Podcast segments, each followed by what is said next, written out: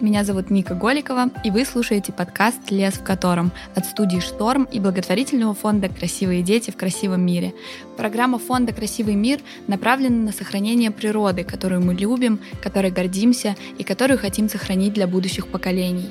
Именно поэтому вместе с фондом мы запустили подкаст, в котором будем разбираться, как жить, путешествовать, работать, отдыхать и воспитывать детей, заботясь о природе исчезновение лесов, в принципе, оно вполне может случиться, по крайней мере, в нашей бореальной зоне. Это посчитанный определенный сценарий, когда из-за климатических изменений, из-за пожаров, из-за рубок просто вот лесотундра сомкнется со степью, скажем так. То есть э, вот эти вот леса действительно исчезнут из-за засух, ну, в основном из-за климатических изменений и пожаров.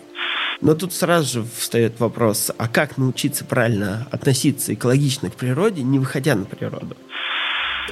В этом подкасте мы поговорим о том, что каждый из нас может сделать, чтобы предотвратить лесные пожары, зачем беречь воду, как отправиться в экопоход с детьми или провести отпуск в лесу с пользой для природы.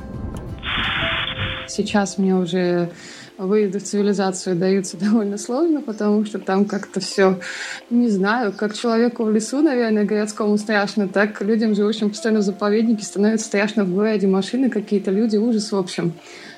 Обычно Всем кажется, что у нас тут туалет в кустах, ужин на костре, интернет не ловит, и медведи по соседству в любой момент могут прийти и тебя скушать.